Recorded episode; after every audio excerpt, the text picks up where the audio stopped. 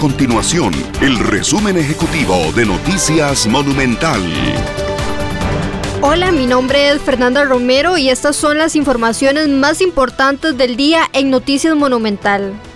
La Caja Costarricense de Seguro Social valora cerrar el centro especializado para la atención de pacientes con COVID-19 ante la disminución de contagios y hospitalizaciones en el país a causa de este virus.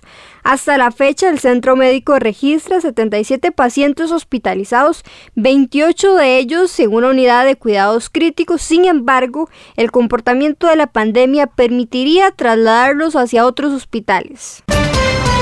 El Consejo de Transporte Público dio marcha atrás con la fecha que estableció como obligatoria para que los taxistas comenzaran a trabajar con la aplicación móvil BATSE. Este martes los conductores debían contar con la aplicación instalada en sus teléfonos para así comenzar a competir oficialmente con otras aplicaciones como Uber y Didi. Sin embargo, el CTP anunció que la fecha anunciada se eliminó para poder capacitar a los taxistas. Estas y otras informaciones usted las puede encontrar en nuestro sitio web www.monumental.co.cr. Nuestro compromiso es mantener a Costa Rica informada. Esto fue el resumen ejecutivo de Noticias Monumental.